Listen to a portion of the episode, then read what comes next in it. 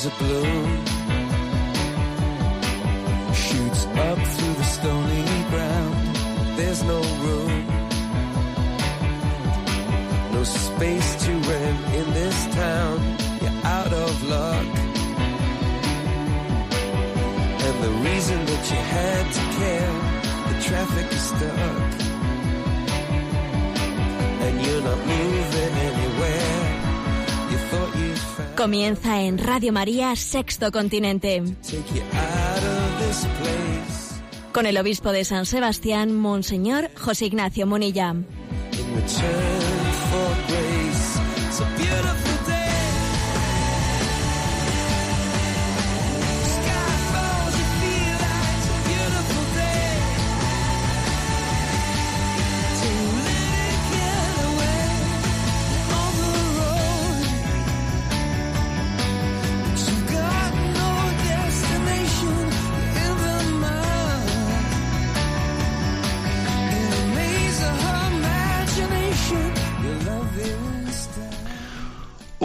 Cordial saludo a todos los oyentes de Radio María en este día del Sagrado Corazón de Jesús, solemnidad del Sagrado Corazón de Jesús. Un día más, con la, con la gracia del Señor, nos disponemos a realizar este programa de Radio María llamado Sexto Continente, que lunes y viernes de 8 a 9, a 8 a 9 de la mañana desarrollamos aquí en Radio María. Solemnidad del Sagrado Corazón de Jesús. Pues la verdad es que es un día hermosísimo, ¿no? Para celebrar este programa. Y, el comentario de partida, pues va a ser el, el mensaje que envié ayer a la tarde, ya después de haber celebrado las primeras vísperas del Sagrado Corazón de Jesús. Corazón de Jesús, concédenos ensanchar nuestro corazón y estrechar nuestra boca. Ensanchar el corazón y estrechar nuestra boca. Es decir, querernos más y criticarnos menos. Ensanchar el corazón y estrechar la boca. La verdad es que Jesús eh, fue el mejor ejemplo. En su corazón hubo lugar para todos. Cabemos todos en su corazón. Existe esa, esa terrible plaga entre nosotros, que es la de criticarnos, despellejarnos mutuamente, juzgarnos unos a otros, ¿no? Si nos amásemos más, si nos juzgásemos menos, si nos criticásemos menos, ciertamente este mundo sería distinto. Corazón de Jesús, concédenos ensanchar nuestro corazón y estrechar nuestra boca. De esta solemnidad del corazón de Jesús queremos extraer el compromiso de, de amarnos ma- incondicionalmente, de querernos de otra forma, de mirarnos unos a otros, pues como el Señor le mira al prójimo. ¿Cómo le mirará el Señor a este? ¿Cómo, cómo le quiere? Bueno, yo también voy a aprender a amar y a mirarme, a mirar al prójimo como Jesús le mira y como Jesús le quiere. Vamos a ofrecer este programa de hoy en la solemnidad del corazón de Jesús. Muy especialmente lo ofrecemos por don Luis Argüello, quien es vicario general de, de la Archidiócesis de Valladolid, que hoy, esta tarde, va a ser consagrado obispo. Ha querido elegir él un día tan especial como el de hoy para ser consagrado obispo. ¿eh? A las seis de la tarde tiene lugar esa consagración episcopal. Bueno, pues ofrecemos el programa de hoy por él para que el Señor le dé un corazón semejante, semejante al suyo. Danos pastores conformes a tu corazón.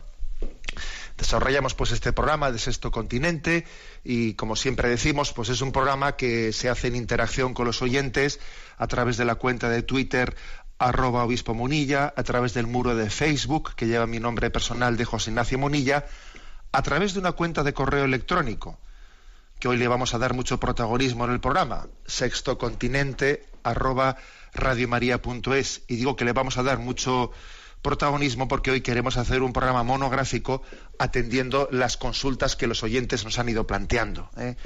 Llegan muchas y la verdad es que no siempre las atendemos como se debiera. Hoy vamos a dedicar el programa exclusivamente a ello. Tenemos a Cristina en Madrid.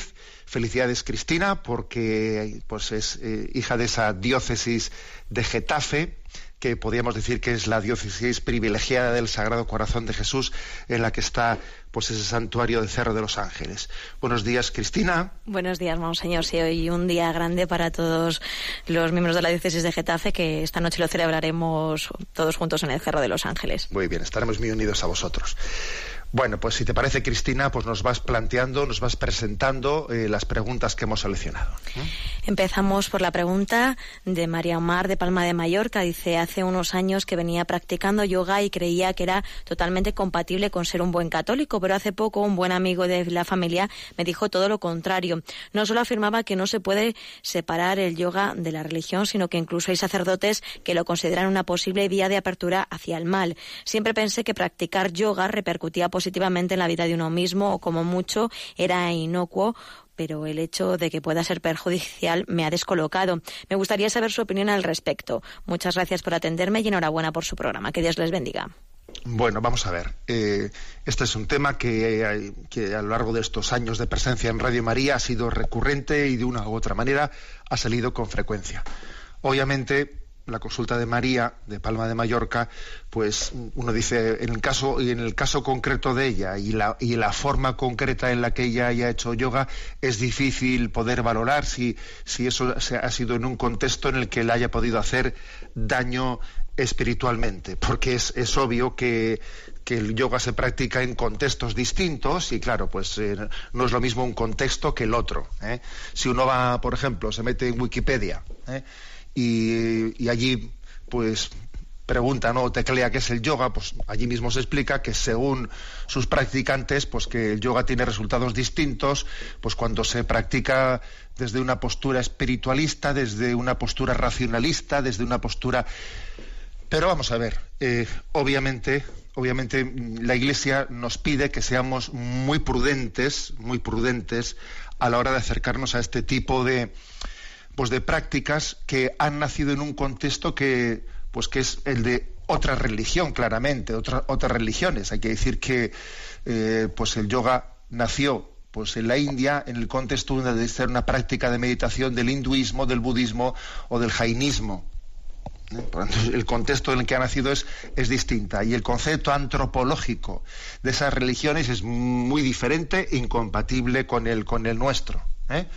Entonces, mm, la Iglesia nunca ha hecho una prohibición explícita y expresa de que, un cristiano, un católico, eh, practique el yoga. No, eso no lo ha hecho, pero sí nos ha pedido prudencia eh, y, yo me atrevería a añadir una cosa más, que es curioso que este recurso ¿no? pues a ciertas prácticas orientales suele ir de la mano con una ignorancia muy grande de nuestra tradición católica. ¿Eh? Nos resulta atrayente, pues, eh, el orientalismo, ¿no? Un mundo esotérico, un mundo etcétera, nos resulta atrayente cuando resulta que desconocemos grandes tesoros de nuestra tradición. Pues yo qué sé, desconocemos pues lo que es eh, San Bernardo de Claraval, habló de la oración, desconocemos los tesoros de San Francisco de Sales, desconocemos tantísimas cosas y tenemos una tendencia al orientalismo que yo creo que yo creo que esconde una tentación. ¿Eh? Por lo tanto, María, hay que decir, eh, vamos a ver, pues eh, es posible que el contexto en el que tú hayas practicado yoga pues sea un contexto que, que no haya sido perjudicial o por lo menos gravemente perjudicial para tu alma. Es muy posible. La prueba es que aquí estás y estás haciendo esta consulta en Radio María, etcétera.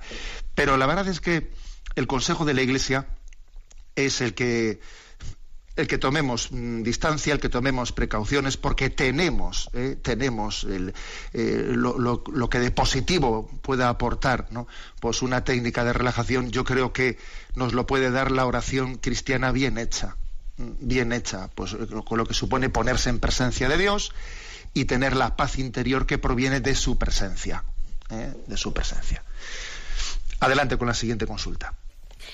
Nos la hace Celia Sánchez. Dice, tengo casi 49 años, llevo rezando el Gloria desde antes de tener uso de razón y ha sido solo hace unos poquitos años desde que empecé a escuchar Radio María y empecé como catequista en mi parroquia cuando comencé a oír esta oración cambiada. Ya prácticamente nadie dice cómo era en el principio, sino que usan el artículo indeterminado que a mí me choca enormemente. Así se lo están enseñando a los niñitos de catequesis, así lo oigo casi todos los días en el Rosario de Radio María y no me acostumbro hecho la búsqueda en Google, oraciones cristianas como era en un principio, 83.700 resultados, y luego oraciones cristianas como era en el principio, casi 760.000 resultados. Es decir, aparece nueve veces más la forma adecuada. Por eso entiendo menos todavía por qué de unos pocos años a esta parte se está rezando y enseñando el Gloria con ese cambio que enturbia su verdad y su belleza, que desvirtúa sus significados. ¿Habría usted decirme de dónde viene ese cambio? ¿Ha sido iniciativa de la conferencia episcopal? Es que estoy perpleja. A ver, eh, Cecilia, la verdad es que eh, en absoluto eh, ha habido un cambio al respecto. Sencillamente se introducen corruptelas. se, reza como era en el principio no como era en un principio, como era en el principio. Ahora bien, tengo que reconocerte que yo mismo muchas veces me doy cuenta que a mí se me ha colado. Muchas veces rezo y, digo, anda, ya he dicho en un principio en vez de en el principio. Creo que se nos cuela fácilmente esa expresión porque nuestro lenguaje habitual, ¿eh? pues en un principio las cosas no eran así. yo creo que de ahí tenemos más facilidad para utilizar la expresión en un principio que en el principio. ¿eh? Yo creo que esa corruptela se ha introducido porque en nuestro lenguaje habitual se utiliza más fácilmente la palabra como era en un principio, eh, en un principio ya dijimos, ¿eh? no se utiliza tanto en el principio ya dijimos, no, decimos en un principio ya dijimos, Es una corruptela que no tiene, yo creo que ningún tipo de, no hay otra razón. Y está claro que, que el término correcto es eh, como era en el principio. La prueba es que la prueba estaba muy clara, ¿no? Pues que el primer versículo del libro del Génesis comienza la Biblia diciendo: "En el principio creó Dios los cielos y la tierra." En el principio. Y en el Evangelio de San Juan lo mismo. En el principio existía el verbo. Y se habla de el principio, no un principio, porque es un, un artículo determinado. Dios es el creador y la creación fue un momento, un momento concreto, determinado, histórico, ¿eh? en el que comienza la historia, la historia humana, ¿no?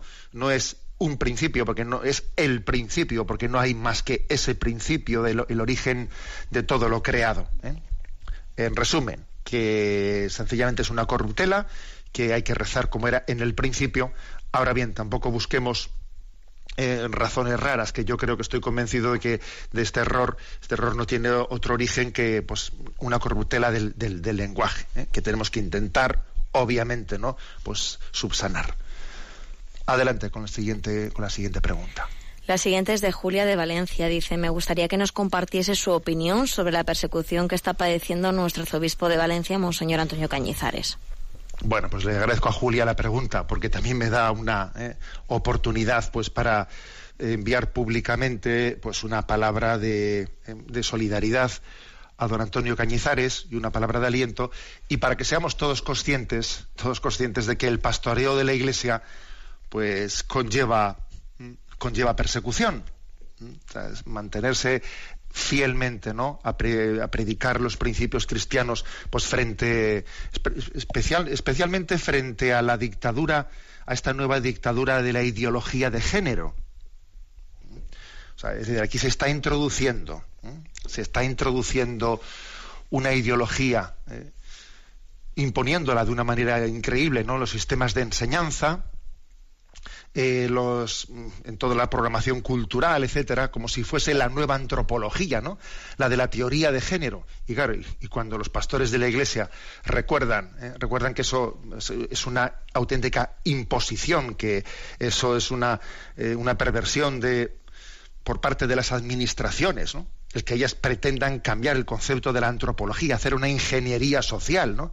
Es pretender ser como dioses que, una, que las administraciones estén pretendiendo cambiar el concepto de la antropología, de lo que es el matrimonio, de lo que es ser hombre y mujer, etcétera. Claro, cuando un pastor hace esa denuncia, pues, eh, y además si se une el caso de don Antonio Cañizares a la denuncia que se ha realizado en, en Valencia sobre el no respeto de las familias de su vamos, de su derecho a elegir la educación de sus hijos, de ese, es la denuncia del estrangulamiento que se está realizando de la escuela concertada o de la escuela de iniciativa social, de un intento de imponer un modelo único, el hecho de que se haya llevado no al Parlamento, ni más ni menos, ¿no? al Parlamento de Valencia, pues eso, pues una especie de recusación, de repudio, manifestación pública de repudio contra el arzobispo, es que es absurdo. ¿eh? Es absurdo. Eso de, esto recuerda a los tiempos en los que ¿eh? a los eh, sacerdotes se les multaba por la homilía que habían pronunciado. Ahora el arzobispo se le lleva al Parlamento,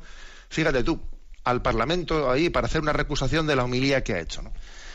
En el fondo deja las claras que determinados grupos políticos que se presentan como adalides de la libertad no, no creen en ella. Dime de qué presumes y te diré de qué careces. Esta gente que, que ha hecho bandera, ¿no? De la libertad, la libertad, la libertad es una libertad mientras que sea yo quien la use, ¿no? Pero en el momento en que yo tenga ¿no? la sartén por el mango, ya te voy a decir yo lo que entiendo por libertad, que es darte un sartenazo. Pero bueno, lo que más me ha gustado ha sido ver que don Antonio ha publicado esta semana una carta a toda la diócesis, ¿no? de, de, a toda la archidiócesis de Valencia, y en ella dice cosas hermosas y sobre todo voy a leer, leer este parrafito en el que don Antonio dice lo siguiente, me ha parecido un párrafo que refleja un alma, un alma pura, un alma no herida, un alma capaz de seguir amando como si no lo hubiesen herido. ¿eh? Ama y pastorea como si no te hubiesen pegado una dentellada, ¿no? Y creo que esto es lo que se refleja en este párrafo, ¿no?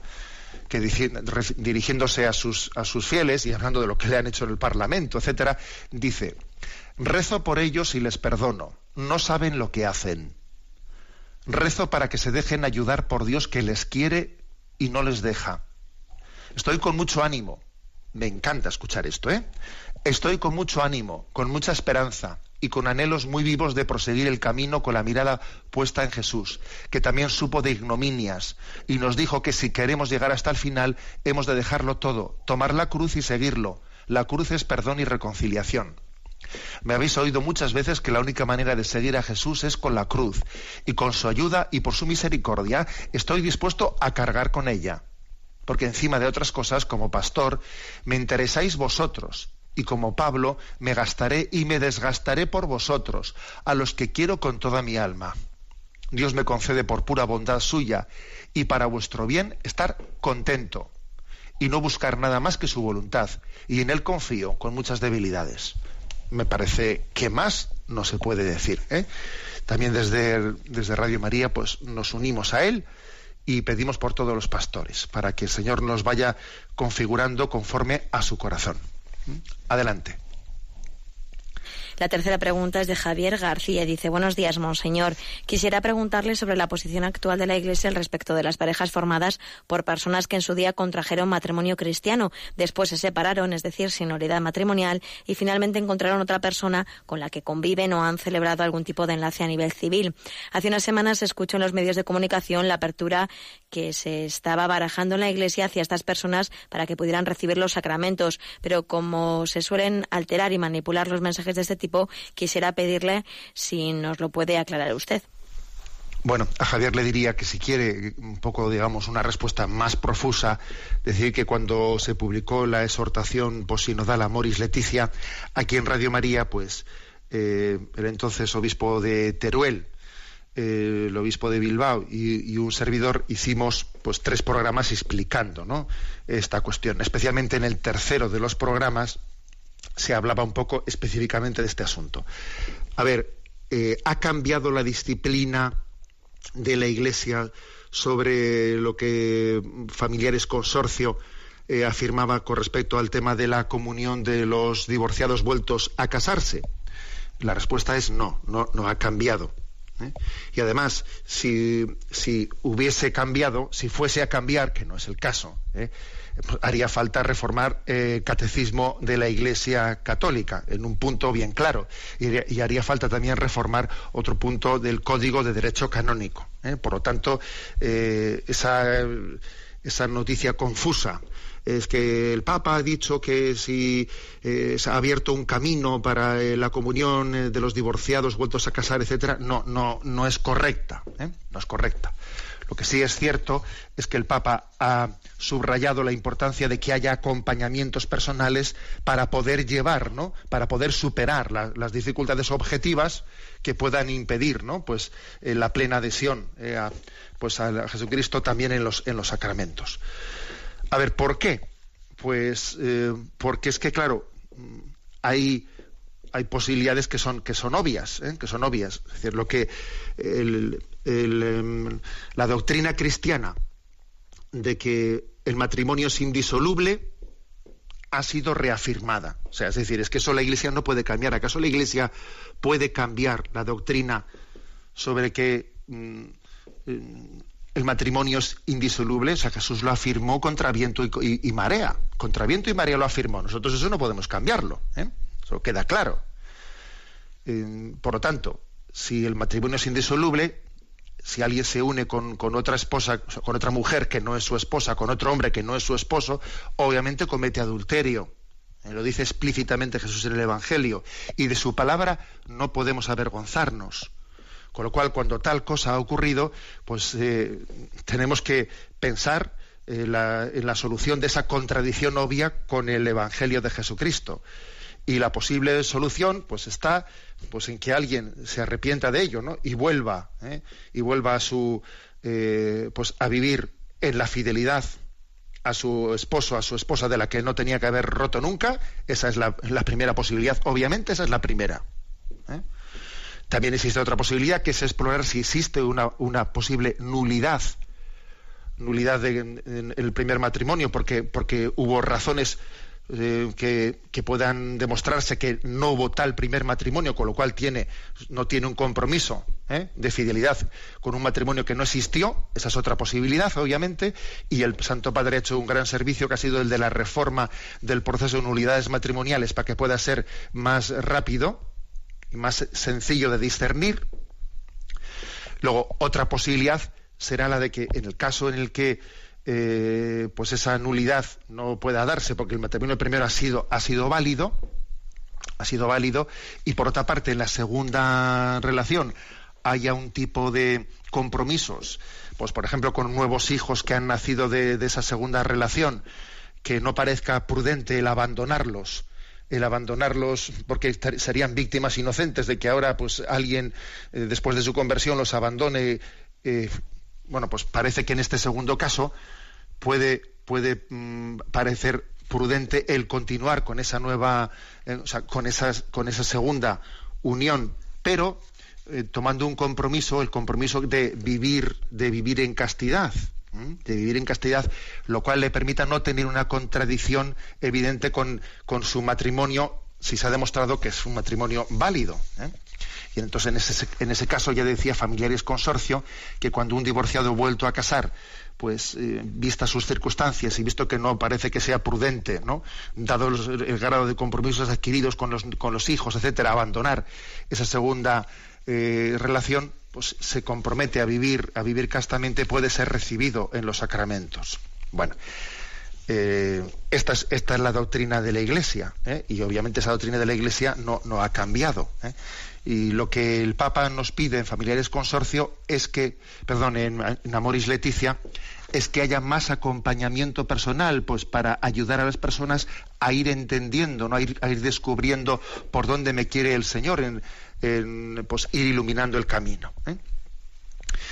Bien, estamos en la solemnidad del Sagrado Corazón de Jesús y creo que es un día muy hermoso para que escuchemos también algún canto al corazón de Jesús. Eh, de Fones escuchamos este canto tan hermoso eh, que también es conocido en la antena de Radio María. Corazón de Jesús.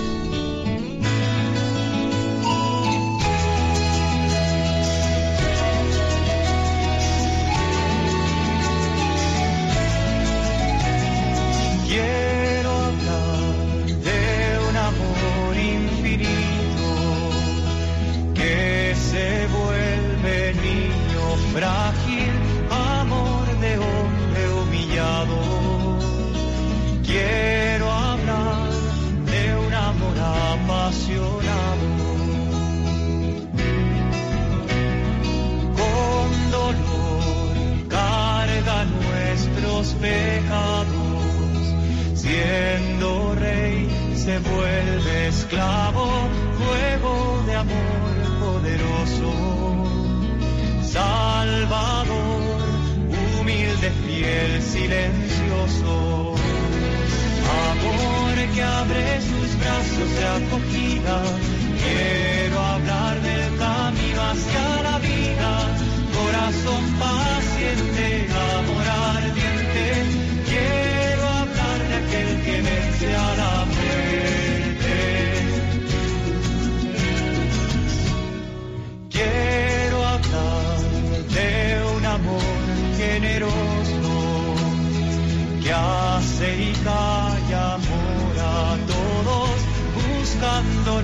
todo el tiempo, esperando la respuesta, el encuentro. Amor que abre sus brazos de acogida, quiero hablar del camino hacia la vida, corazón paciente, amor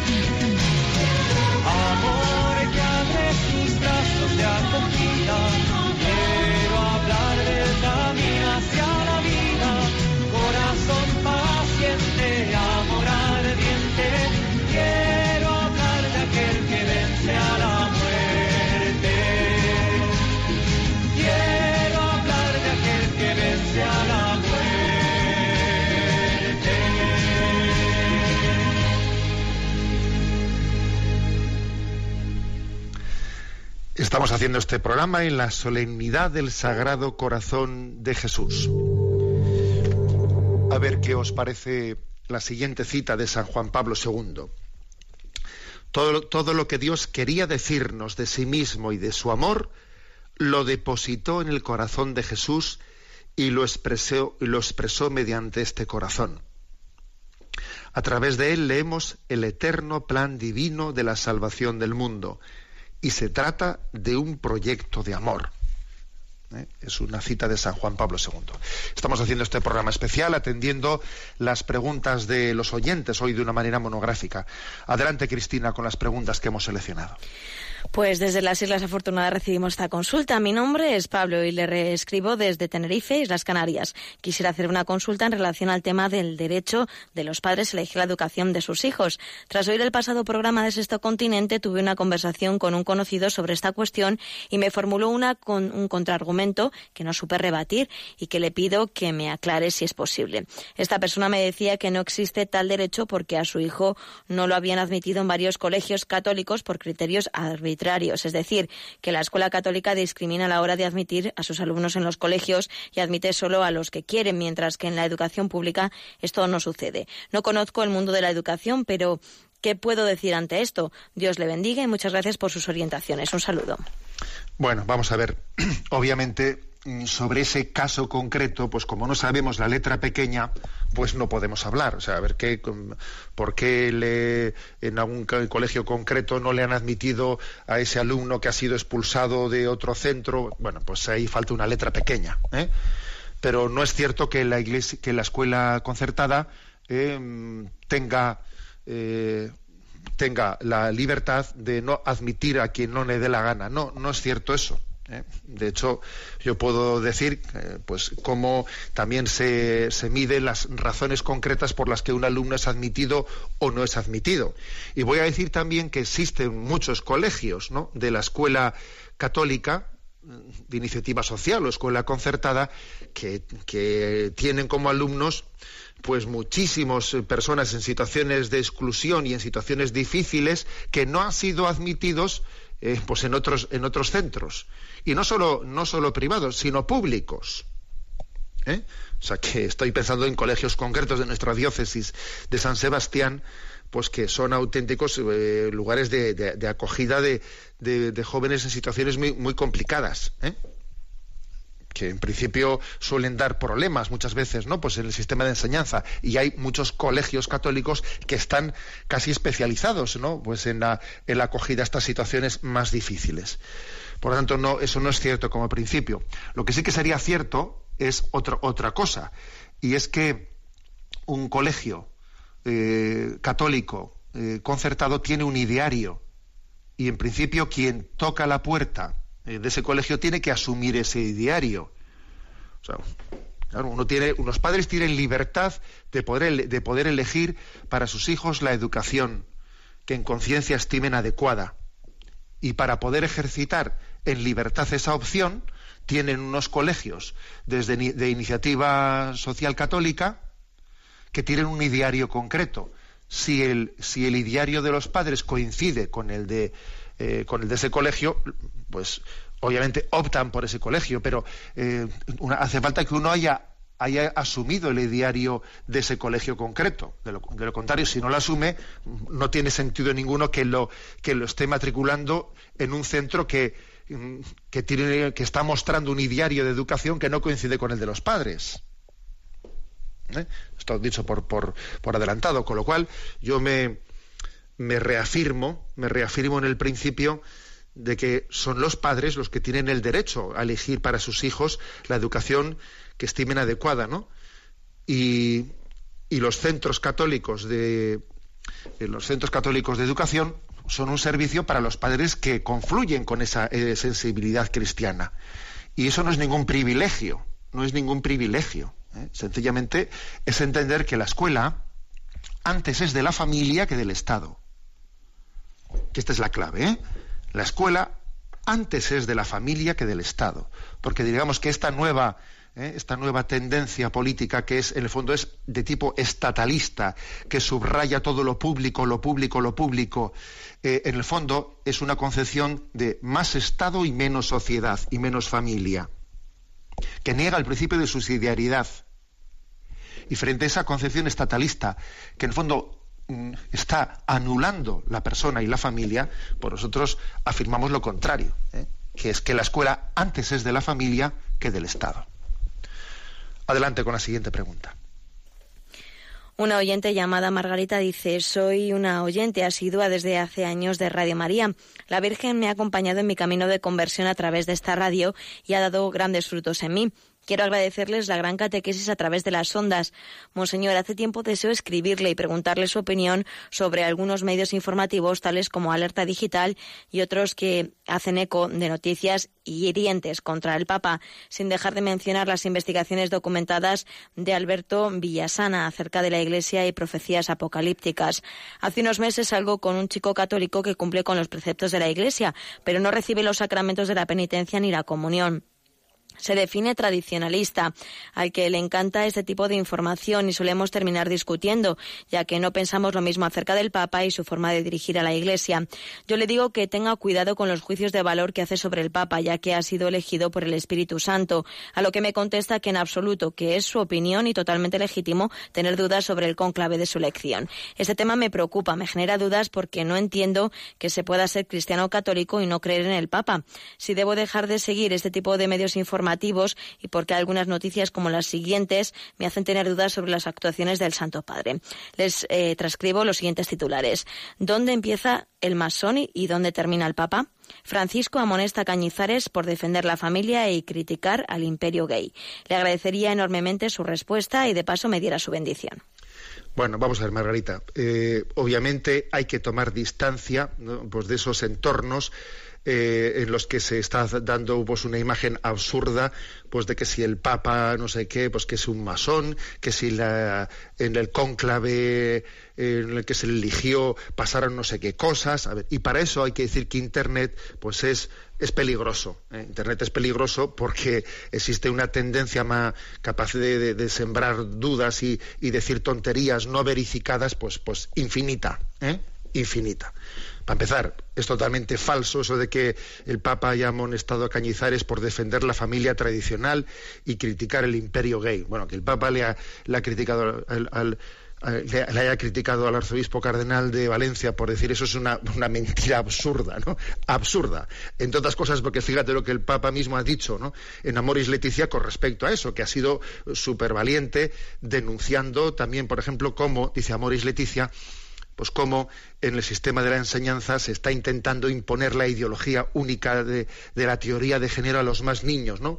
a los niños, violentando sus conciencias y la de las familias. El Papa dice eso en Amoris Leticia. Es que el problema, digamos, de los medios de comunicación, y especialmente a través de Internet, es que, claro, pueden, pueden servir para difundir la verdad que está queriendo ser ocultada o la, o la mentira y la confusión. En este momento el Papa está siendo eh, objeto de distintas manipulaciones. Por una parte, eh, está siendo objeto de manipulaciones de personas de, tendencias liberales que no creen ¿eh? Eh, que no creen en el magisterio de la Iglesia y pretenden hacer una imagen del Papa que rompe con la tradición de la Iglesia, como si fuese un papa, un papa liberal, un papa hereje, un papa masón, infiltrado contra la tradición católica, ¿no? Eh, pues obviamente obviamente, no, perdón, lo, he dicho equivocadamente.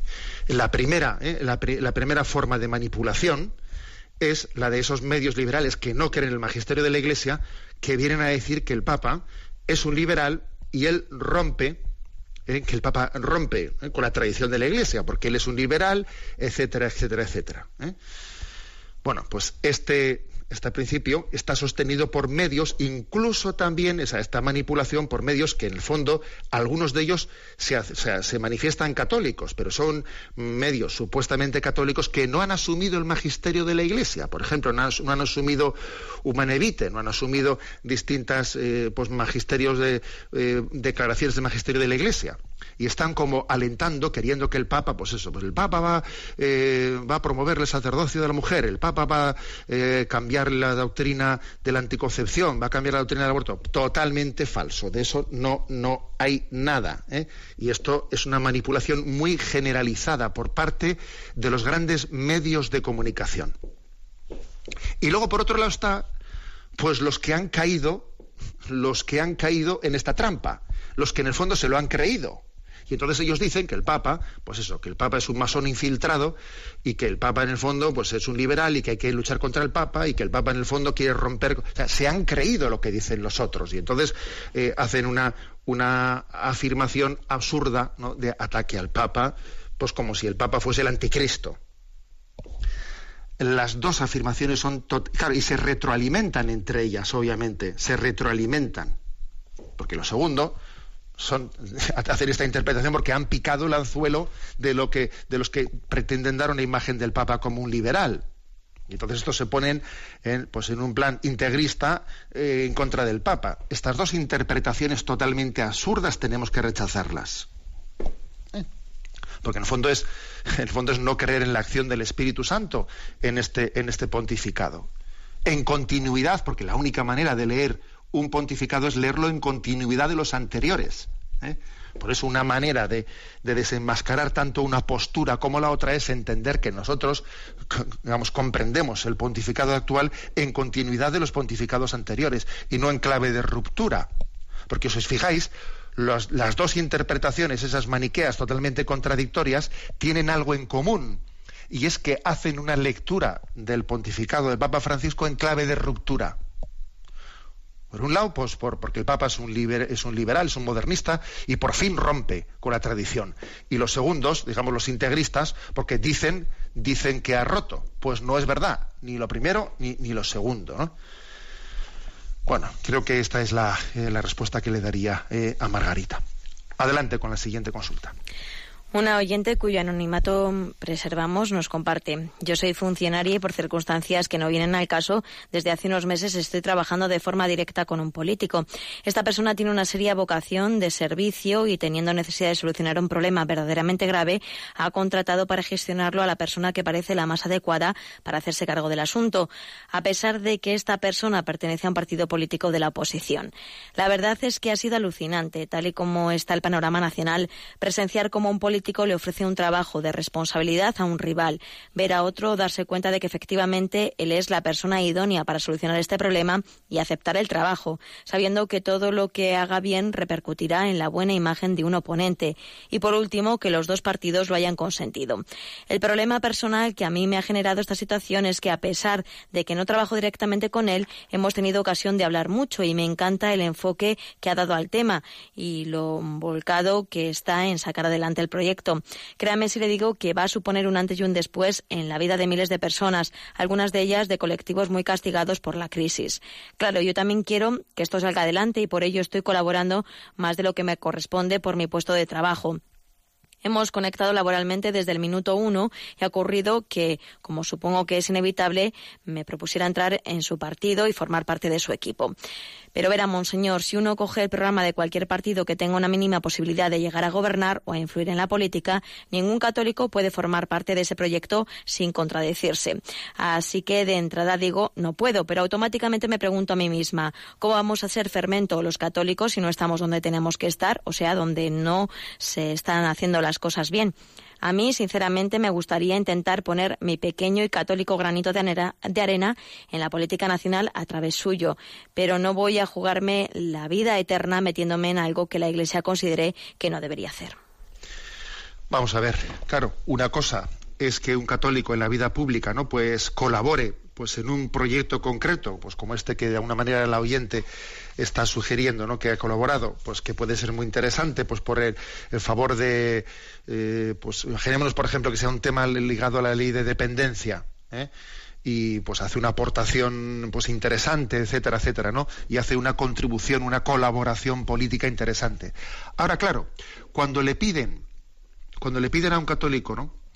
que se adhiera a un partido y ese partido resulta pues que dentro de sus postulados tiene aspectos que son eh, radicalmente contrarios ¿no? pues a, la concepción católica de la vida. Por ejemplo ese, partido ha asumido la ideología de género. Ese partido eh, pues no reconoce pues el derecho a la vida de, de los concebidos y no nacidos etcétera etcétera. Y si a uno y si ese partido no respeta el derecho de la objeción de conciencia, ¿no? Ni siquiera eso dentro de su dentro de sus filas. Y si un diputado de ese partido, pues eh, eh, rompe la disciplina de voto, encima pues se le multa, etcétera, etcétera. A ver, es que no le están permitiendo a un católico el participar en la vida pública. Eh, bueno, no, le están permitiendo, porque le están de alguna manera obligándole a que se haga cómplice de aspectos muy graves contrarios a a la concepción de ética natural y no digamos nada de, la concepción moral católica de la vida. Entonces, ¿qué ocurre? Pues un, un católico puede participar en un partido político que asuma principios que son radicalmente contrarios ¿eh? A su concepción católica. Claro, es que, tiene es que en este partido tiene aspectos que sí son positivos, pero claro, tiene otros que son radicalmente contrarios ¿no? a los principios innegociables de los que hablaba Benedicto XVI. Entonces yo puedo colaborar aunque la mitad esté en contra. Hombre, si encima ese partido ni siquiera me permite a mí tener la objeción de conciencia en esos puntos, pues es que obviamente no no puedo entrar en esa colaboración porque, mm, porque, porque me estoy haciendo, o sea, me estoy haciendo cómplice, porque, porque me están pidiendo que mi presencia en ese partido avale el conjunto, ¿eh? el conjunto del programa. Ni siquiera se me permite hacer objeción de conciencia, lo que no estoy de acuerdo. Con lo cual, en esa situación, pues obviamente la forma en la que un católico tiene que hacerse presente no es a través de un partido eh, que asuma esos principios. Además, en un tiempo eh, se decía, no, bueno, pues es que eh, entrando como, como fermento en la masa, poco a poco se irá cambiando eh, la sensibilidad de, esos partidos. Bueno, pues es ha sido La historia demuestra que ha sido justamente lo contrario. Con el paso del tiempo, poco a poco, esos partidos jamás eh, han ido siempre en dirección opuesta, asumiendo cada vez más y más pues, todos los principios contrarios a la, eh, pues, a la antropología cristiana. Con lo cual, la presencia de, ese católico en ese tipo de partidos o en ese tipo de administraciones, pues obviamente tiene que ser más de colaboraciones en temas puntuales, ¿no?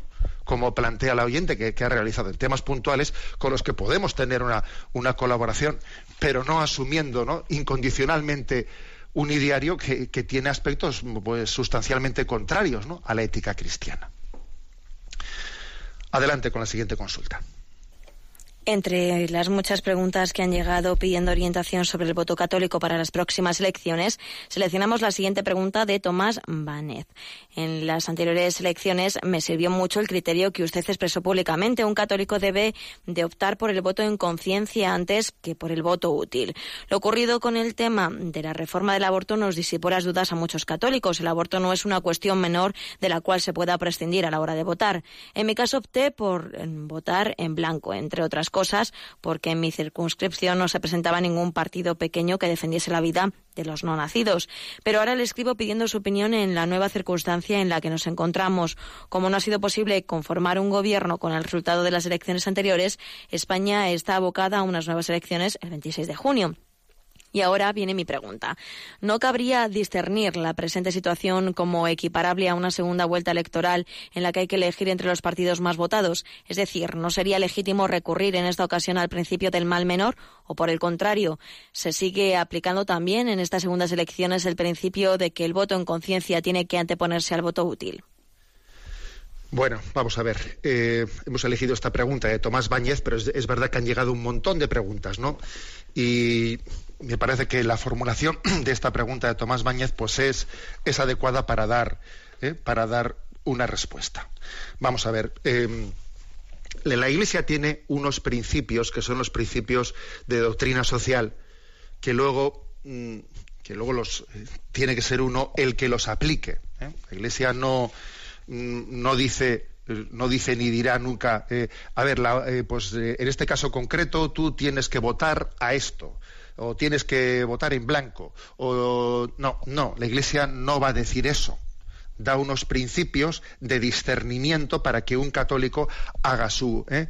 Eh, haga su, mm, digamos, aplicación concreta. Yo recuerdo pues que en, la, en, el, en las elecciones anteriores subrayé un principio que obviamente pertenece ¿no? a, a, ese principio de la doctrina social que es que hay que anteponer el voto en conciencia al voto útil. Porque cuando, cuando los católicos están ¿eh? pues renunciando a votar en conciencia y únicamente hacen por voto útil, por voto útil, por voto útil, siempre por mal menor, por mal menor, por mal menor, por el camino del mal menor al final se va el mal mayor. Porque lo del recurso al mal menor tiene que ser, en caso de que se recurra al mal menor, tiene que ser algo excepcional. ¿eh? No puede ser la fórmula habitual de presencia en la vida pública de un católico, porque si tu forma habitual es el mal menor, es que al final no terminas de apostar por el bien, por el bien. ¿eh? Entonces, el, recurso al mal menor tiene que ser siempre excepcional y no habitual. El que el recurso al mal menor sea habitual es, es termina siendo algo perverso. Y es, eh, además es que es lo que ha ocurrido en España y ya hemos visto esto a qué nos ha llevado, a que cada vez más, pues digamos, todo el mundo termine pensando lo mismo, a que la ideología de género sea la doctrina común de todo el mundo, el pensamiento único. A, eso hemos ido por el principio del mal menor. ¿eh? Bueno, eh, entonces mm, creo que ese fue, ¿no? Pues la y obviamente, pues dice dice el oyente, bueno, yo yo basándome en, ese principio, yo opté por el votar en blanco, otros votarían por, otros optarían pues, por, votar a algún partido minoritario, aunque no tuviese posibilidad de, obtener ningún escaño, otros no sé qué, otros se abstendrían. Bueno, quizás a mí eso de abstenerse me parece más, más conflictivo, igual no tan fácilmente compatible con la doctrina social de la Iglesia, el que alguien opte por abstenerse y no participar. ¿eh? Me parece que tenemos que ser activos. ¿eh? Bueno, bien, y ahora el oyente plantea la siguiente pregunta. Bueno, y ahora en el caso concreto en el que ha ocurrido, que habiendo votado en conciencia, eh, ha ocurrido lo que ha ocurrido, que es imposible aquí conformar un gobierno. ¿eh? Entonces, ahora qué es lo que ¿qué es lo que hacemos? Eh, ¿Se vuelve a, plantear exactamente la misma situación que la, que la vez anterior? ¿O plantea la siguiente pregunta? ¿No cabría discernir que en la presente situación pues al tratarse de unas nuevas elecciones esto sea en la práctica, esto sea como una segunda vuelta electoral. Sabéis que hay sistemas electorales que cuando, si en la primera no ha habido mayorías suficientes, en la segunda se hace una segunda vuelta en la que se vota únicamente entre los partidos más votados para elegir, ¿eh? para elegir el, eh, pues el que, el que vaya a gobernar. Eh, por cierto, a mí me parece que ese sistema de que haya ese sistema electoral, que no es el español, ciertamente, ese sistema de que exista una segunda vuelta, me parece un buen sistema, porque es una manera de que, de que a la hora de conformar un gobierno, pues no sean los partidos los que entre ellos, eh, sin que los votantes tengan derecho ninguno eh, a, participar de las coaliciones que van a hacer entre ellos, porque claro, uno ha votado y luego resulta que si él controle nada qué ha ocurrido con su con su voto, resulta que no se sabe si este se va a coaligar con este, si el otro se va a coaligar con el otro, y de una vez que has votado, el votante ya deja de tener ningún tipo de, poder de decisión con respecto a las coaliciones que hagan entre los partidos. ¿eh? El hecho de que exista una segunda vuelta en la que se vuelva a decir una palabra, pues es una, es una posibilidad real de, que sean los, eh, los, ciudadanos los que controlen quién quiere que realmente eh, gobierne, ¿no? Entonces, eh, la pregunta del oyente, ¿se podría considerar, se podría considerar esta segunda eh, estas nuevas elecciones como una segunda vuelta electoral en la que uno puede recurrir al principio del mal menor pues para decir, a ver, entre los que han quedado, que, ya, que ya que lo que yo voté en conciencia no tiene posibilidad de salir adelante, entre los que han quedado, ¿cuál es, eh, el, cuál es el mal menor en este caso? ¿Se podría recurrir? ¿Sería legítima esta interpretación? Pues hombre, pues yo creo que no, pues que existe esa legitimidad de interpretar eso también existe la legitimidad de interpretar lo contrario. Un católico podría decir, a ver, a mí me parece que estas, que estas nuevas elecciones, mm, en el principio, estamos igual que las anteriores, que esto no es una, segunda vuelta electoral, porque de hecho en España ese sistema de la segunda vuelta electoral no existe, con lo cual estamos en la misma situación. ¿eh? Y creo que esta segunda interpretación es legítima también creo que sería legítima la interpretación de decir, bueno, esta es una, situación excepcional en la que podríamos interpretar estas elecciones, que nunca han ocurrido ciertamente, pues cual si se tratase de una segunda vuelta, ¿no? Cual si se tratase, porque aunque estrictamente no lo sean, y hace ese principio de interpretación en base al mal menor. Bueno, creo que cada ciudadano tiene que ser él el que aplique el principio ¿eh? a, mí lo que me, parece importante es que creamos en el principio. Que creamos en el principio de que el voto en conciencia tiene que estar siempre por encima del voto útil y que el recurso al mal menor tiene que ser solamente excepcional. Que en este caso esa excepcionalidad se dé o no se dé, que decida en conciencia cada uno. ¿Eh? que decida en conciencia cada uno si le parece que esta segunda, estas nuevas elecciones en el fondo son cuasi una segunda vuelta en la que se puede hacer pues un principio de, eh, votar al, mal menor. Eh, en vez de un voto estrictamente en conciencia de lo que es plenamente compatible con la, pues con la moral católica, o si uno dice, pues no, estamos en las mismas y yo creo que, o sea, cada uno tiene que hacer la aplicación del principio. Lo que la Iglesia dice es que debemos de creer en los principios y luego pedir luz al Espíritu Santo para aplicarlos ¿eh? en, su, en, su, forma concreta. Pero hay una legitimidad, obviamente, y supongo, supongo que habrá católicos que creyendo en estos principios que yo estoy diciendo ahora, hagan una aplicación o hagan la otra. Y creo que si creen en los principios y hacen dos aplicaciones distintas, pues no es incompatible, porque es que a la hora de aplicar los principios de la doctrina social de la Iglesia, pues hay un margen de, interpretación personal o de aplicación personal a los principios. ¿eh? Creo que esto es, es lo que me cabe decir, ¿no? Que me parece que, mm, pues que, eh, también es darle a un católico pues su autonomía ¿eh? en la manera de cómo interpretar en la realidad en la que vivo. Porque tenemos unos principios comunes, pero tenemos también una, una legitimidad de tener sensibilidades y de interpretaciones diferentes en casos tan excepcionales como el actual. Adelante, Cristina, con la última de las preguntas en el día de hoy. Es de Miguel de San Sebastián. Dice, buenos días, Monseñor. ¿Cómo compaginar la plenitud de la revelación divina que representa Cristo con el Evangelio de San Juan que dice, muchas cosas me quedan por deciros, pero no podéis cargar con ellas por ahora. Cuando venga Él, el Espíritu de la verdad, os guiará hasta la verdad plena. Muchas gracias. Bueno, vamos a ver. Eh, es, lógicamente es perfectamente eh, compaginable, ¿no? Eh, la, verdad, la revelación divina eh, se ha expresado plenamente en Jesucristo. O sea, después de, la predicación de, Jesucristo, después de su ascensión a los cielos, no podemos esperar más, más revelaciones. O sea, la revelación se ha completado en Jesucristo. Entonces, si está completada en Jesucristo, pregunta Miguel, ¿cómo se entiende, ¿no? Eso de que eh, cuando venga el Espíritu Santo os guiará hasta la verdad plena. Pues se entiende de la siguiente manera, es decir, no en el sentido de que el Espíritu Santo nos vaya a decir cosas nuevas que Jesucristo no nos dijese, no en el sentido de que el Espíritu Santo vaya a revelarnos pues determinadas cosas que Jesucristo nos ocultó, sino más bien que nos va a dar la gracia de entender en profundidad lo que Jesucristo nos había dicho, pero que nosotros no teníamos plena capacidad de entenderlo. ¿eh? O sea, eh, Jesucristo es la revelación del Padre, pero el Espíritu Santo es el explicitador de esa revelación que se ha dado en Jesucristo.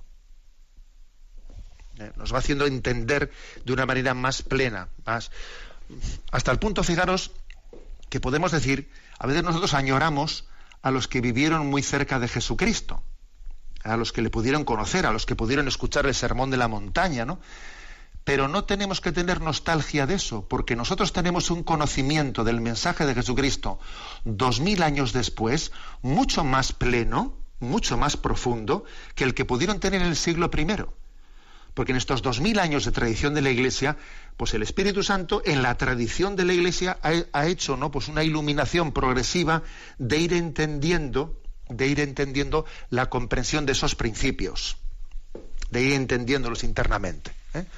O sea, creo que creo que es una eh, una matización importante. La revelación se ha concluido en Jesucristo en cuanto al contenido de la revelación, pero el Espíritu Santo lo que nos permite es una comprensión, una comprensión en el magisterio de la Iglesia, una explicitación de esa revelación en Cristo cada vez mayor, y no digamos ya una adhesión nuestra personal ¿no? a, esa, a esa revelación. Tenemos el tiempo cumplido y vamos a pedir en esta solemnidad del Sagrado Corazón de Jesús que, que Él nos bendiga. ¿eh? Hay tantos lugares como, como aquí en San Sebastián, ¿no? Donde el Sagrado Corazón de Jesús preside la ciudad y, está bendiciéndola, está bendiciendo la ciudad. Bueno, pues también vamos a recibir esa bendición del corazón de Jesús. Padre, Hijo y Espíritu Santo, descienda sobre vosotros su bendición. Alabado sea Jesucristo.